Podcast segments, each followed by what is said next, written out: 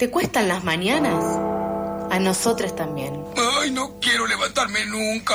Pasadas por alto, de 8 a 9 de la mañana por FM La Tribu. Un buen motivo para salir de la cama o para seguir ahí. Ah, me levantaré.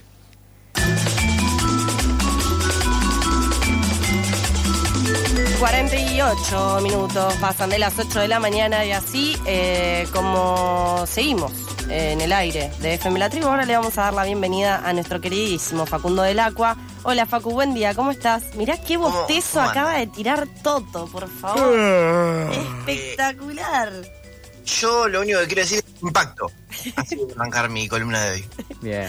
Tenemos que sorprendernos. ¿Eh? Tenemos que sorprendernos. Sorpréndanse, eh, agárrense a la silla, Ok. porque si yo traje, yo- esto es ecléctico, esto es muy ecléctico, mi columna es muy ecléctica.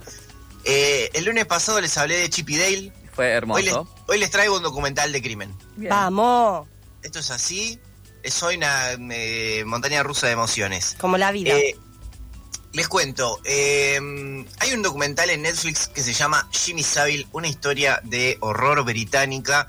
Y a mí lo que me gusta, me- yo soy muy fan del true crime. Soy muy fan de Mm. ver eh, documentales de investigación de eh, homicidas eh, y perversos ¿Cuál en es general. tu mm, eh, asesino favorito? Eh, Richard Ramírez, el Bien. Night Stalker. Un picante total, pero mal, mal. El de el asesino de Pecos Capitales al lado de él es, eh, no sé, un chico que salió de Amigobios. Ah, bueno, bien. Me encanta porque mal. está muy bien eh, poder preguntar a las 8 y 50 de la mañana a una persona cuál es tu asesino favorito y que te lo pueda responder, la verdad, Facu. eternamente Preparado para, preparado para todo. Preparado para Bueno, todo. lo de esto de Jimmy Savile, Jimmy Savile para la gente como yo que no sabía quién era, eh, lo- yo lo tenía por nada, por esto, ser un aficionado al true crime y a las cosas escabrosas, eh, como un violín, básicamente. Pero no sabía a qué nivel el chabón había, eh, nada, había cometido su- sus crímenes. Eh, para darles una idea, imagínense eh, un tipo con la popularidad de Tinelli en Mm. Inglaterra, Sí. y eh, la onda de Julian Wage, ¿no? Muy piola, un tipo Un que... tipo bueno. no- nada mal, nada malo espera de, de Julian. Igual- Justo la onda Julian Wage te inspira todo lo que puede llegar a ser Jimmy Savile. Re oscura, re oscura mal. A mí no, a mí como que nada, eh, me, me- me inspiraba eso. Puede ser, ustedes son más jóvenes, ustedes sospechan más que yo. Sí. Eh, pero bueno, no sé, un pipo pescador quiere mucho más viejo. No sé, alguien que... Carlitos Balá. Un Carlitos Balá, totalmente. Yo lo conocí a Carlitos Balá. Oh, bueno. Lo, conocí, saludé, me saludó una vez en Mar del Plata. Y fue como que, nada, me ungió Jesús y pasó. y yo me- y yo me sentí, eh, nada, bendecido, la- realmente. eh. Hasta el día de hoy lo sigo. eh, hay parte de mi vida que mejoró porque pasó Carlito Balá por delante de mí y me dijo, ¿qué haces, pibe? Y siguió caminando y yo, así como él pasó y no, yo no se dio cuenta que me había ungido. Bueno, y agarrás un Tinelli, un Carlitos Balá, lo mezclas. Lo mezclas, un tipo muy popular que todo el mundo lo quiere y que oculta un secreto aberrante. Esto, sin, sin ningún tipo de spoiler, es un documental, ¿no? El documental está dividido en dos partes. Eh, en la primera nos muestran el nivel de popularidad y aparte el nivel de buenas acciones que había hecho este tipo. Un tipo que, además de ser uno, el DJ más famoso de, mm, de Inglaterra, DJ quiero decir un tipo que pasa música en la radio, ¿no? Un tipo que no, Mm. no Hernán Cataño. Ah, esta ok. onda. Eh, Disc Shock. además, presentador de televisión, programas, me acuerdo de Julián Wage porque digo, programas tipo sorpresa y media, donde el chabón eh, te, te cumplía un sueño.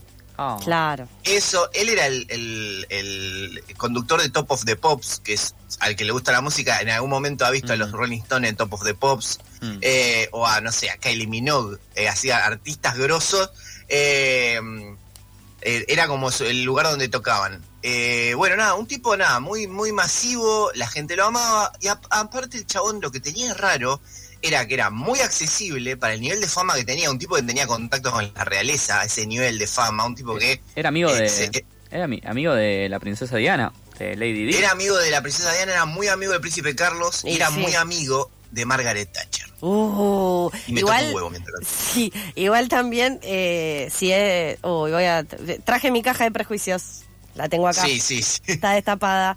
Si es un violín, eh, de Gran Bretaña, seguramente también es amigo del hijo del- de la reina, el que era amigo de Epstein también. Eso, Cierto. mirá, jus- justo ahora estoy viendo el documental de Epstein, así que probablemente pronto, traiga, pronto lo traiga Epstein a la mesa. Dale. Eh, bueno, eh, es, esa la verdad que no, no, me, no me acuerdo, pero era Muy amigo de sus amigos. toda la realeza, era amigo casi toda la realeza. Eh, y lo que tenía raro el tipo es esto, mucha acción benéfica, mucha... mucha eh, el chabón era voluntario en hospitales, mientras él era hiper famoso, mal. Y todo el mundo, no claro, vos me decís, eh, no sé, agarren un tipo muy popular ahora, eh, este que hace las colectas, no me acuerdo el nombre ahora. Juan Car. No, no, no, el que hace las colectas en Santi Mercado Pago. Maratea. Santi Maratea. Maratea, ¿viste? Y empieza de, no sé, eh, voluntario en un hospital, o decís, chao, loco, loco, re", bueno, así. Y nada, todo esto, esto te lo cuentan todo en el primer capítulo, que decís, bueno, nada, un tipazo. Y en el segundo capítulo te dicen, todo era parte de su esquema de psicópata violín para, eh, eh, para cometer sus crímenes. O sea, el chabón lo hacía en los hospitales con gente indefensa. Lo hacía en sus programas de televisión con adolescentes. El tipo tuvo primero dos o tres denuncias que fueron las que largaron, eh, eh, hicieron. Él ya, él ya se había muerto, que lo peor de todo. No. 85 años, murió Sí. Fue enterrado como héroe brit- británico, entiendo. Sí, lo- murió con todos los honores. Ahí empezaron, ya habían saltado antes las, las denuncias, pero la BBC, como él había crecido, hizo toda su carrera en la BBC, la BBC dijo, no, yo no voy a pasar este documental.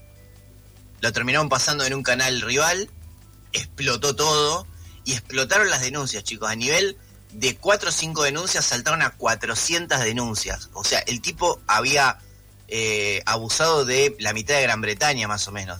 Un- nivel de perversión total.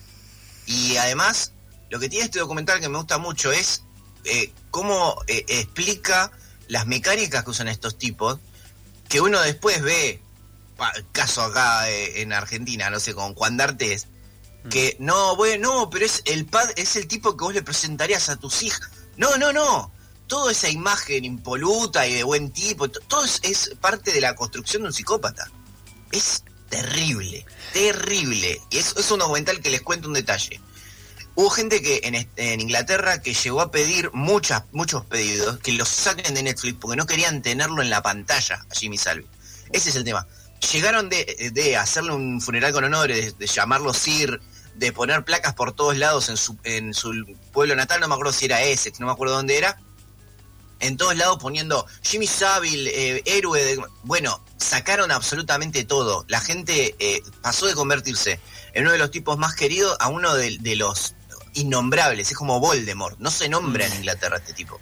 Y lo interesante también entonces es que en el documental está todo esto, está toda la En cuestión documental está social todo esto. también metida dentro. En dos partes nos cuentan absolutamente todo el núcleo de, de esta barrabasada que fue la historia de Jimmy Salville, el violín más violín de Inglaterra. Bien.